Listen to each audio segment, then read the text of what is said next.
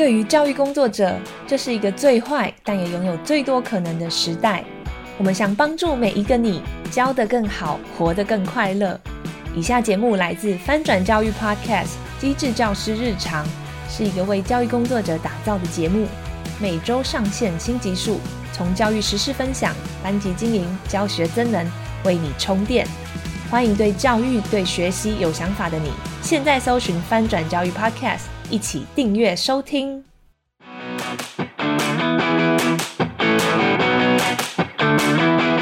跨界达人走进教学现场，每集为你充电十分钟，让教师生活更 smart。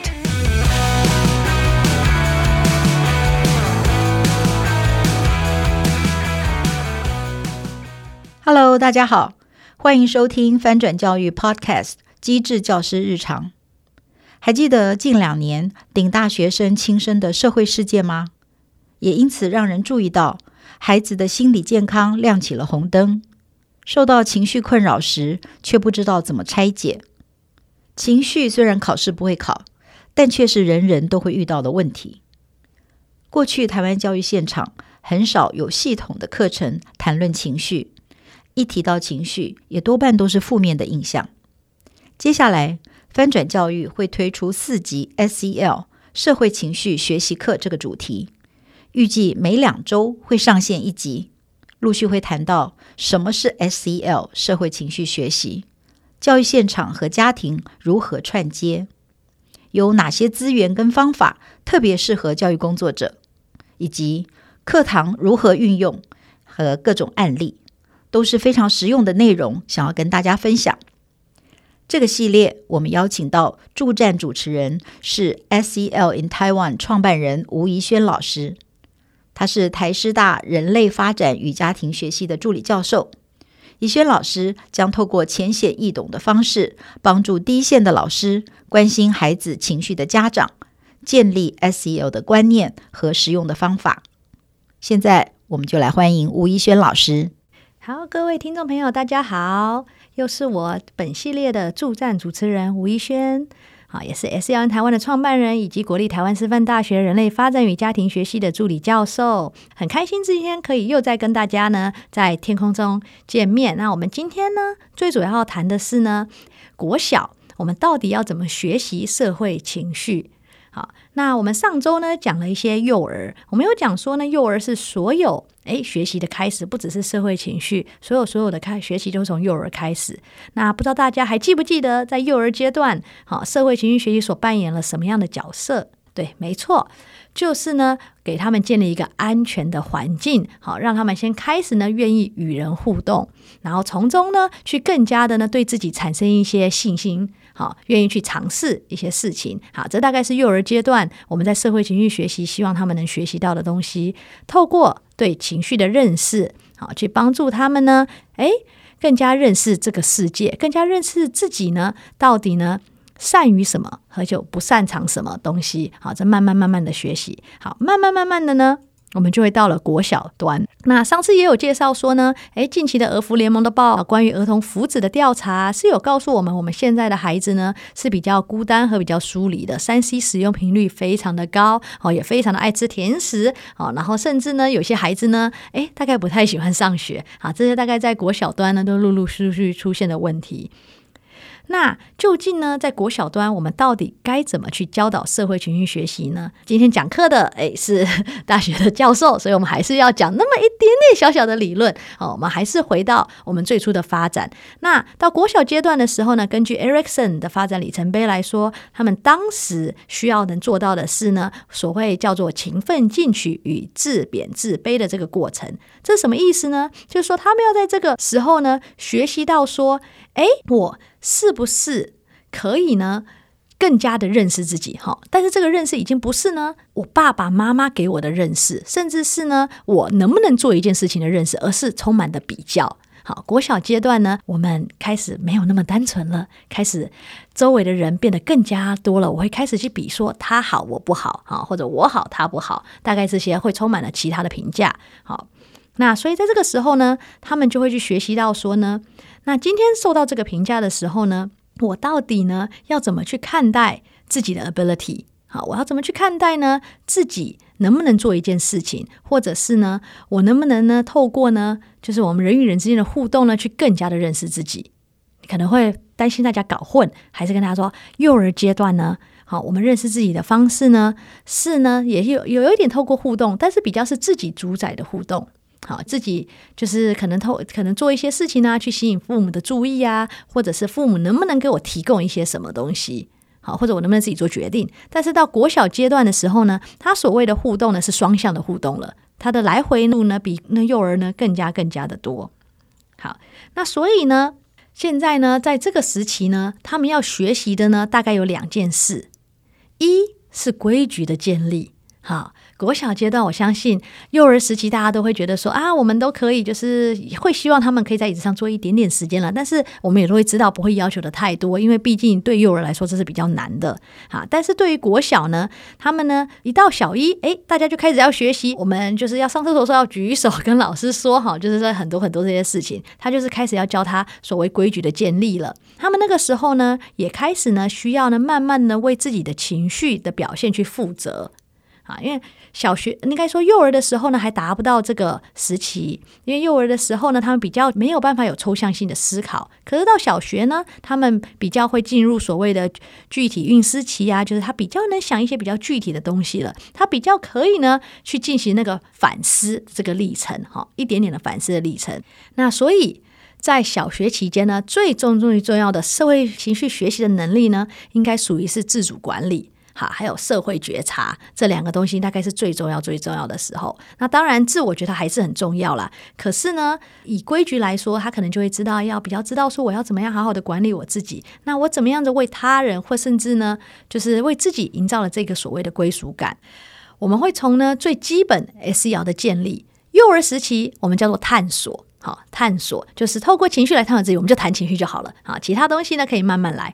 到小学时期呢，就是最基本的那五个 SEL 都要开始慢慢的建立了。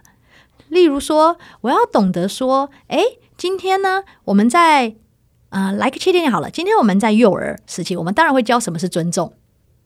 我们会说，我们要尊重爸爸妈妈，因为这样让爸爸妈妈很开心。我们要尊重老师，让爸爸妈妈开心。我们可能对“尊重”这个字有一点感觉，有一点意思。可是到小学的时候呢，我们就要去探讨那个 why，从自己出发的 why。幼儿可能还没有这个能力做这件事，但是小学生呢就要有这个能力去做这件事。他就要知道说呢，今天我们为什么要尊重？我们在尊重的时候呢，它包含了诶，我们要怎么跟他人互动的这个过程。好，那这是小学呢最初 SEL 的建立，大概就会从这里来慢慢的学习。那在我们常常会看见的比较大的问题是呢，因为幼儿是引导，老师要进行引导，所以其实你自己不太会社会情绪学习，不能说没有关系，就是你自己平常如果情绪管理的还不错的话呢，那你基本上不用进行特别特别的教学，你在幼儿期间就可以进行引导了。可是小学呢，这个教学的能力是要就会变得比较重一点，因为你就像是在幼儿阶段，我们需要呢学，我们讲学科教育好了，可能我们会引导他们去喜欢数学。好，但是到小学就要引导他们去学会数学，好，这大概是社会情绪学习也是一样。在幼儿阶段，我们引导他们去觉察自己的情绪，去让他们知道情绪可以被允许的，可以透过这种先天的感觉去觉察这个世界。到了小学，我就要开始知道我觉察出来的情绪，我要该怎么去管理它了。啊，我要该怎么去对他做出一些事情了，甚至是呢，我对他人。所以在小学时期呢，好，教师的真人啊、楷模啊、跟练习的方式啊，好，就变得更加更加的重要了。因为呢，他需要帮助小学生呢去与社会互动。小学生呢要知道说自己呢到底是好还是不好。他跟他人互动的时候呢，去更加的呢觉察自己的 ability，他的能力，好，比较是自己能力的展现了。那个勤奋进取跟自卑之人讲的是自己的能力啊，已经不是自信心喽，是在于说我有没有能力做这件事。好，透过这个能力的了解呢，去改变自己的自我评价。那在这里，其实老师要怎么去引导？假如你您今天嗯、应该说不太认识情绪教育哈，你可能对于说情绪教育还不太熟，甚至对社会情绪学习不太熟。那我们到底要怎么样子去引导孩子呢？那基本上只用记得一件事，在小学期间的社会情绪学习要 focus 在两件事。第一个是呢，一定要呢看见这个孩子的亮点。为什么呢？因为你只能要透过看见他的亮点呢，才可以帮这个孩子呢制造成功的经验。因为在小学时期呢，他们人也好比有人大了，他们需要的是呢，塑造自己对自己的认识与评价，透过他人。好，当他们做这件事情的时候呢，我们会希望呢，小学生嘛，我相信小学老师们可能会知道，你会希望小学生在这个求学阶段，他们的社会情绪能力最希望他们能做的是，我今天发生什么事，我可以跟老师们求助，我去跟老师们。求助去说书，你能不能帮帮我啊？或者就是找到一个解决的方式。好，在幼儿阶段呢，我们会只希望他赶快去找老师。在小学阶段呢，当然就希望他能更加的思考这一点了。那他在求助的过程中呢，我们要怎么样子呢？去帮他建立成功的经验，去告诉他说呢，诶，你可能可以这样子做，这样子做，或这样子做。那与他互动，然后去帮助他成功，这样他就比较能发展呢所谓的。就是勤奋进取，而不是自卑自贬。就是说，我知道呢，我可以靠自己的力量再去学习，好，再去知道呢，我接下来要做些什么事。那所以基本上呢，大人呢跟老师的角色呢，在这个学习呢，小学生的学习最重要做这个事情呢，就是看见孩子的亮点，还有他所谓行为背后的那个需求。就是你我们要知道说，他今天这个情绪来了。他的背后的需求到底是什么？好，那我们要怎么样子呢？透过呢认识这个孩子呢，去引导他呢，去帮助他呢，诶，找到呢可能可以求助的方向，甚至是呢帮他建立所谓成功的经验。那在这里呢，很重要的就是小学的时候，我们最要做的事呢，要知道如何去赞美跟鼓励，好，这个孩子去帮他创造成功的经验，去营造他拥有更多的正向情绪，这是小学的时候最重要的事情。那讲到这个。他一定想说：“那我们怎么赞美啊？我们最会赞美啦。我们会不会因为过度赞美一个孩子呢，去导致他呢？只有我说你好棒哦，他才会去做。好，这大家一定会觉得很好奇嘛。因为尤其是诶，我们今天讲社会情绪学习的时候，有些人会想到的是正向教养这个东西。好，那正向教养的确呢，在某程度有一些派别呢，是有比较不太鼓励呢，你去给赞美跟鼓励的，因为他认为说呢，过度的赞美跟鼓励呢，会导致孩子呢的内在动机去减少。那在这里呢，想要稍微补充一下，那其实呢，赞美跟鼓励呢，不管什么时候，你几岁，它都是非常重要的。就想想看，假如我今天呢录完这个 podcast，然后我回去呢，有人跟我说，就是我等了很久，大家听完后没人跟我说讲得很好，哎，我下次可能就不会录了。你看，我们连这个年这个年纪也是需要赞美跟鼓励的。那我会因为。有一个人的赞美跟鼓励，继续去尝试，会推动一件事情吗？诶，是会的。但它引发的到底是内在动机还是外在动机呢？其实某程度上，赞美跟鼓励它都有，但是要看你怎么赞美，看你怎么鼓励。那今天呢，很多大家在讲的，不要去赞美或鼓励，他讲的是说，不要给他只是一个应该说结果的赞美，就例如说你功课。考一百分真的好棒哦！就是只赞美完美的他，因为这样子呢，对他来说，他只是为了要符合成为别人眼中的完美，就是例如这个老师眼中的完美，或者是这个家长眼中的完美而去做这件事。那通常呢，为了要让孩子们呢学习如何，就是有引发我们所说的内在动机，他的这个赞美呢，一定要来自于他的过程。好，就是说，我看你很努力在写这一份作业，诶。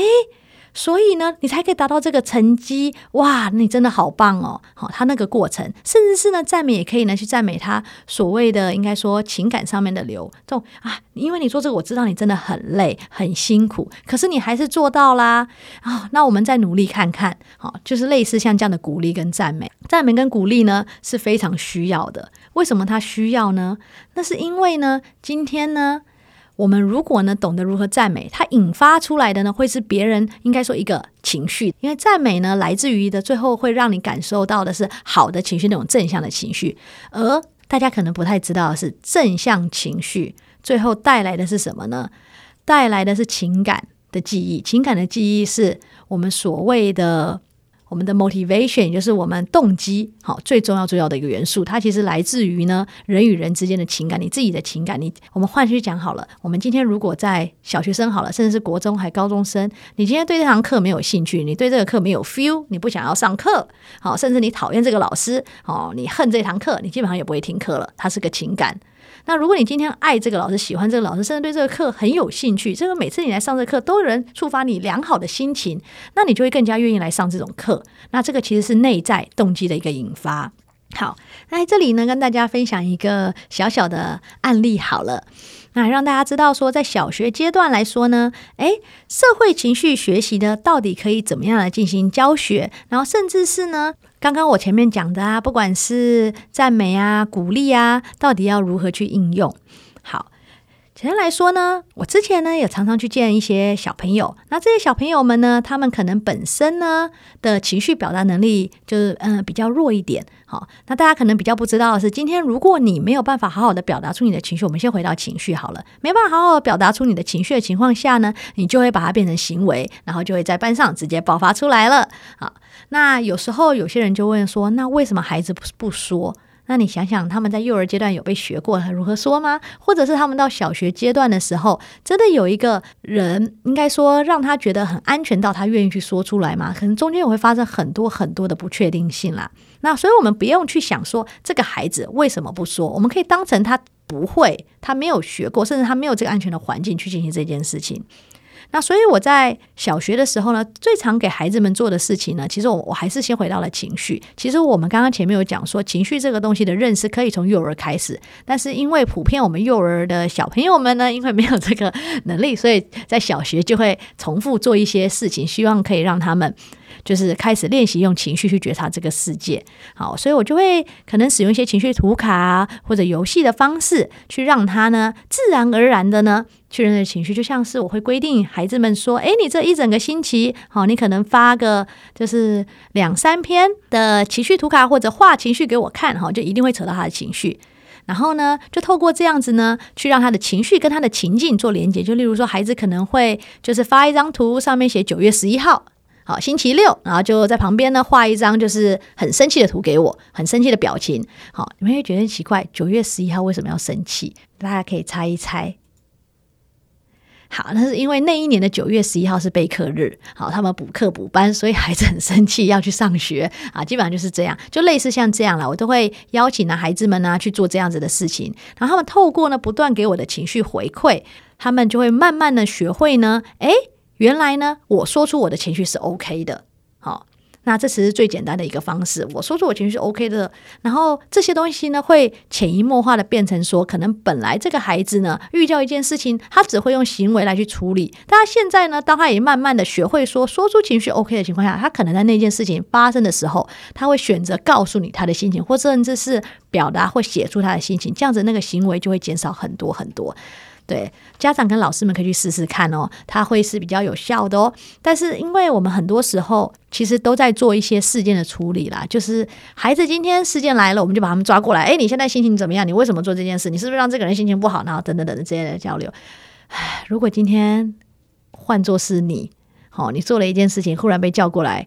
然后要说出自己的感受，我想你大概也不会说，你会认为说我说 一定会被骂，大概是这样。所以为什么才说社会情绪学习通常不是在事情发生之后才教学，而是在之前我们大家都很 happy 的时候进行这方面的教学，就让他们知道这个是被允许的，然后也是 OK 的。好，那今天是大概小学篇的快速快速的讲解，你会发现很多呢跟幼儿诶有一点点的连结，那是因为呢其实社会情绪学是一辈子的学习，包含呢有时候有些像我们现在成人哦，可能还在学习呢幼儿跟小学期间的就是社会情绪学习的能力，因为它是永远学不完的。如果要说幼儿跟小学最大的差别在于说呢，小学期间呢就是非常非常的重要的是呢，他要能认识。是，哎，自己的评价，那我们就当然就是像我刚刚前面也讲的，我们要给予他成功的经验，让他知道说呢，我今天做这件事情到底做得好还不好？做得不好的话，那我要怎么做得好一点？那这个是要透过呢老师跟家长的引导，去帮助他可以学习到成功的经验，才可以慢慢慢慢的呢去增进他所谓对自己的认识，还有对自我的评价。下一次呢，我们就要进入国高中篇了，好，大概是所有东西的压轴。我今天从幼儿学社会情绪学习，好，接下来小。孩小学学社会情绪学，那到底对我未来有些什么帮助呢？那我们就下次再来聊国高中的社会情绪学习。